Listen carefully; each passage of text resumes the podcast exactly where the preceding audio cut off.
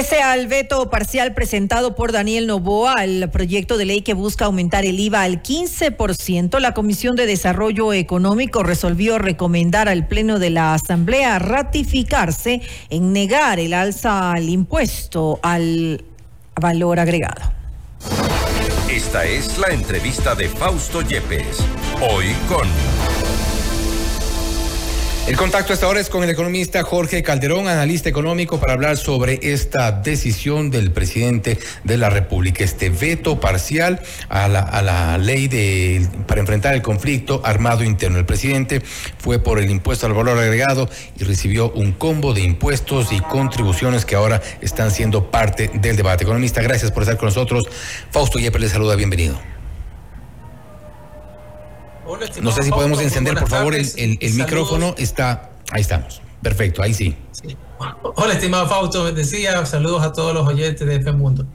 Gracias. Lo señalaste, ya hay una respuesta por parte del legislativo y, y fue inmediata también eh, el, el, anuncio del presidente, ya se lo veía venir, eh, un veto parcial a lo resuelto por el legislativo, en el cual ya busca fijar el 13% de manera permanente el IVA como una alternativa para recursos. Recordemos que no solo está en juego el financiamiento a todo el combate de los grupos eh, criminales organizados, sino también ir tendiendo puentes con los organismos multilaterales, puesto que parte de las exigencias en el caso de llegar a acuerdos es justamente esa piedra de toque que en otros acuerdos no se ha podido concretar, como es buscar una mayor un mayor financiamiento a través de la recaudación de un IVA más alto. Ahora, el, cuestionamiento es principalmente normativo y es eh, a propósito de esta inclusión de algunos aspectos que no fueron presentados en esta propuesta original. El hecho de que haya solicitado el IVA en la Asamblea se incrementó estas llamadas contribuciones. Hay quienes eh, hablan incluso de otros eh, aspectos impositivos. Ya podría generar un conflicto, inclusive posibles objeciones después.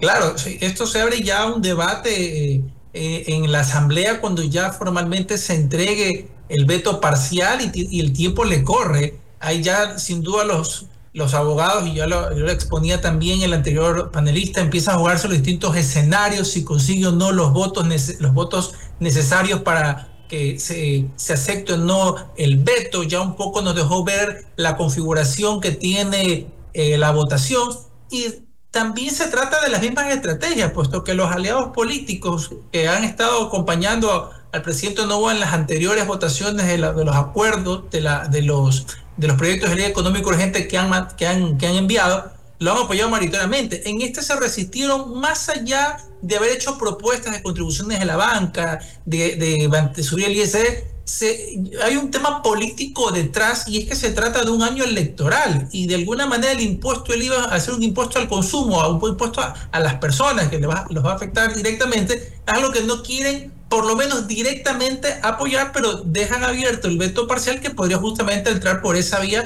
en función de los votos que están en la Asamblea. Y es precisamente hacia allá donde apuntan, apuntan los cuestionamientos. Por ejemplo, se ha hablado de una doble intención en esta respuesta de la Asamblea Nacional y que recibió evidentemente el veto parcial en tiempo récord. Se habla de un veto flash enviado por el Ejecutivo.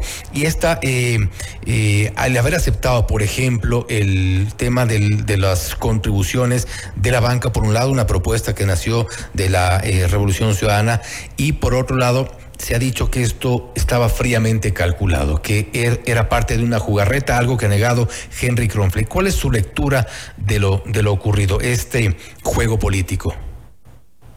Justamente eso, estimado Fausto, se trata de un juego político. Directamente no aparecen sus aliados como eh, bancadas que han apoyado el, el IVA, por puesto que eh, ante los ojos de la, de, de, la, de la sociedad se, vería, se verían como culpables justamente por un incremento de estas características de un impuesto que en efecto tiende a ser regresivo, al afectar el consumo de las personas, porque también al tener en la economía ecuatoriana un componente especulativo hace que los precios puedan subir más allá de lo, de lo que podrían haber subido con un incremento eh, del IVA.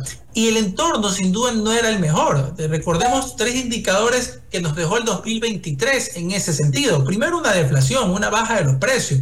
¿Qué significa esto? Sería bienvenida que los precios bajen en tanto en cuanto eh, exista, sean factores de competitividad, se reduzcan los costos, pero los precios bajaron fue porque no se vendía lo suficiente, lo que llevó al segundo aspecto, que, ¿cuál fue? Una menor recaudación tributaria, menor a la esperada por el gobierno nacional para el 2023, y tercero, las bajas, las revisiones a la baja del Producto Interno Bruto. Entonces, ese escenario te deja ver que no es la, eh, el, lo, más óptimo para poner un para subir un impuesto como es el carácter del consumo. Entonces sí, se presta el juego político, es un año electoral, directamente no van a estar involucrados eh, eh, Revolución Ciudadana y Partido Social Cristianos como coautores del incremento del IVA y quedará en plena responsabilidad del presidente no hacerlo, le pasará una factura, eso será en función de los resultados que tenga eh, su plan de seguridad de cara a unas elecciones que si bien ya no habla de un proceso de reelección que lo anunció cuando hizo subir a Estados Unidos,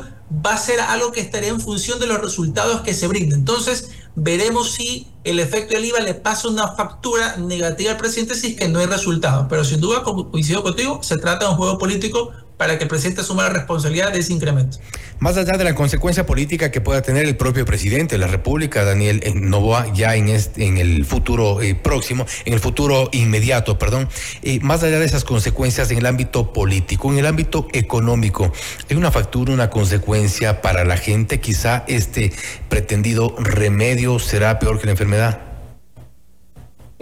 Para tomar como ejemplo eh, la recaudación del IVA del 2016, cuando estuvo un año es, eh, incremento temporal del 12 al 14%. Si revisamos las mismas cifras del, del Servicio de Rentas Internas para ese entonces, la recaudación mensual durante esos 12 meses que tuvo el alza fue eh, una variación menor a la, la, que tuvo en el, en el año previo. Entonces no es el efecto deseado. Y eso que las condiciones del 2016 relativamente eran mejor que las que tenemos actualmente porque recién la crisis empezaba a gestarse. Recordemos que desde el 2014-15 se daban ya los atrasos con, los proveedores, estaba a la, baja a la baja el precio del petróleo, entre otras cosas, pero digamos que la situación era algo mejor de lo que tenemos en la actualidad. Entonces, eh, no es un resultado tan importante. Habrá que ver cuál es el efecto neto que va a tener esa medida al momento que, digamos, un escenario potencial se incremente permanentemente el IVA del 12 al 13%. Recordemos incluso cómo familias, las que podían, iban a la frontera norte, a la frontera sur, a comprar víveres, a comprar en seres eh, domésticos para poder justamente aliviarse por el costo del IVA más alto. En todo caso, la economía no creo que pueda asimilarse por el lado de los consumidores ese aspecto es importante que si el gobierno revise otras alternativas que se han puesto en el tapete y no me refiero a las contribuciones de la, banca, el aumento del ISD, etcétera, sino más bien una efectiva reducción del gasto público, especialmente en el rubro de los subsidios, de cara a que los mismos lleguen a los, a, a los grupos que realmente lo ameritan y no se pierda más, sea por ineficiencias, mala, asignación o por contrabando. Y parte de esto que ha sido también mencionado por, por algunos analistas como una suerte de tongo entre la Asamblea Nacional y el Ejecutivo, afectado en este punto. Inicialmente el proyecto apuntaba a los consumidores con esto, el, el pretendido incremento al 15% del IVA, pero ya en lo que podría resultar de las reformas, estamos hablando de la banca, del sector de la construcción, estamos hablando de los consumidores, son ya varios sectores que están directamente como el objetivo de, del presidente. Sí, de alguna manera se trata de repartir este impacto entre distintos actores, con algunos sin duda con mayor peso que otros. Eh, ya en su momento Asobank emitió el respectivo comunicado por la afectación que habría por las contribuciones hacia ellos, porque al final del día si yo tengo, si yo recibo 100 dólares de los cuales tengo que pagar tantos impuestos con respecto a esos 100 y ahora tengo que pagar contribuciones adicionales, me queda menos dinero para prestar. Es decir, los argumentos de, la, de Asobanca son válidos en, ese aspecto y vamos a ver qué afectación tiene en ese sentido. El ISD se supone que es un, eh, al subir al 5%, se estima que la afectación sea a ciertas personas que buscan sacar dinero, que sacan dinero de la economía cotidiana, empresas también, no afecta al grueso de la población como tal era previsible que lo toque, puesto que ha sido un impuesto que ha, que ha generado importantes ingresos para el país por encima de los mil millones de dólares. Estemos o no de acuerdo con los mismos, es, le genera le generó eh, cuando estaba en 3.5 cerca de 850 millones de dólares y cuando estaba al 5% le generaba 1.200 millones de dólares en promedio al año. Entonces es una cifra nada despreciable que, que recuperaría el país. 300 millones más aproximadamente al regresar al 5%. Se, eh, se baraja el asunto del ITT, eh, que se pueda diferir un año más su explotación.